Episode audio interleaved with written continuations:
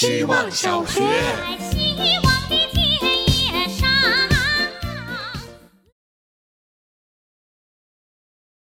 大家好，这是喜欢看老人家讲故事的小 A。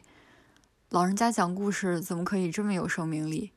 姥姥还在世时，特别喜欢盯着他嘴角看，看着褶皱里流出关于他童年病痛的故事，成年后求学的故事，当妈后辛苦的故事，无论高兴还是遗憾，都是关于他生命的故事。姥姥，你年轻时好勤奋。然后这个七十几岁的老人家会拍拍我说：“我现在都很勤奋啊。”不只关于他自己，如果聊起妖魔鬼怪、奇闻异事，他就会请出满脸已经下垂的皱纹来表演，眼神都亮了，让我轻易就相信了他的每个字，连嗓子眼里粗糙的摩擦声都想听进耳朵。为什么要说老年人对社会没有价值呢？他们的生命力明明就在牵着我们呀！希望小学。大家好，我是小枣。我回想的话，我从小就是叛逆小孩吧，不相信很多东西。再进一步的意思就是有很多讨厌的东西，到现在也是那种讨人厌小孩。今天想讲朗读这件事情。我在心里讨厌了朗读很多年，从小学需要齐声朗读课文开始，随口一读的朗读腔调往往走板。经过专业训练的朗读，又很容易很容易了无生趣。开始写作业的时候，读一分钟我也很纠结。这学期上一门读得很细的导读课，大家一个一个接着念启蒙、巫术、阿凡达什么的。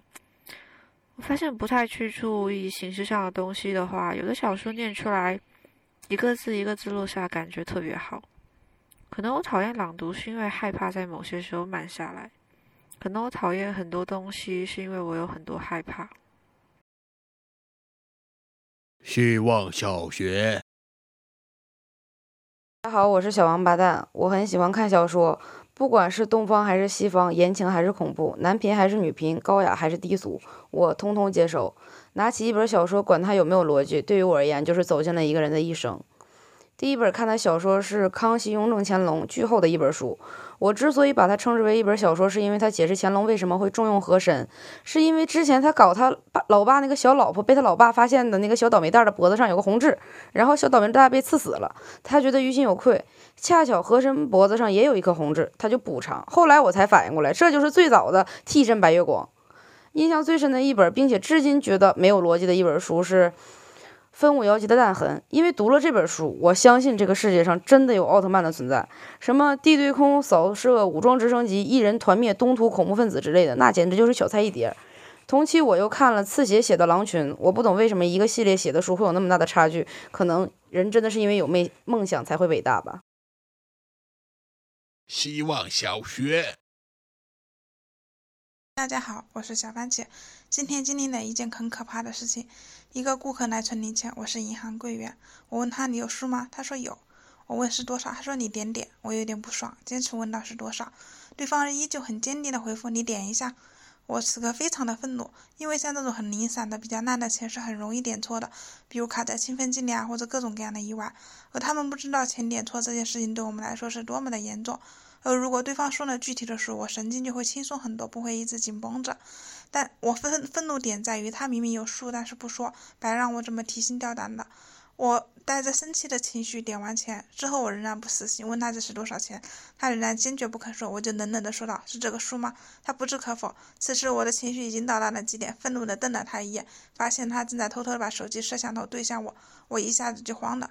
我很害怕这是暗访，这样会扣分扣钱。更害怕的是，他会把它发到网上，标题为“某银行员工态度恶劣”之类，那我真的很受不住呀。希望小学。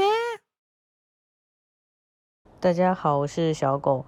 今天朋友做了一件好人好事。事情是这样的，朋友 A 在群里发了一张照片，说同事在路边捡到一只鹦鹉。过了一会儿，朋友 B 说他在路边看到一个女孩边走边哭，说是鹦鹉丢了。大结局就是朋友 B 骑着电动车带着女孩去找朋友 A，找到了他的鹦鹉。这真是一只幸运的鹦鹉。如果这只鹦鹉会背主人的电话号码，就更省事了。如果是小狗丢了，能尿出主人的电话；如果是乌龟丢了，身上就刻着主人的电话；如果是蚂蚁丢了，能现场跟主人连线。那得是一群蚂蚁才能连成线。如果是蜗牛丢了，丢就丢了，它有房。